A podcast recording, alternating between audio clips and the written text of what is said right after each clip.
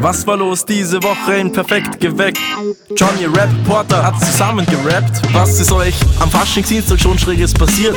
Dinge, für die ihr euch bis heute noch geniert.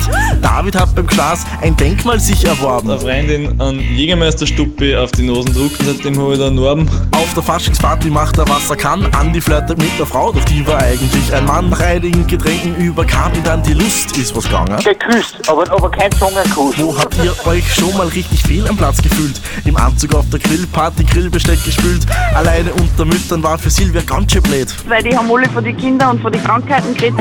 Als Single bei einem Pärchenabend fünftes Rad am Wagen. Gewisse Momente kann man einfach nicht ertragen. So wie Martin Sporteinheit, die war ein bisschen frauenlastig, denn er war. Als einziger Mann bei der Schwangerschaftsgymnastik. Die geilsten Themen und noch viel mehr gibt's auch nächste Woche wieder bei Zettel und Sperr.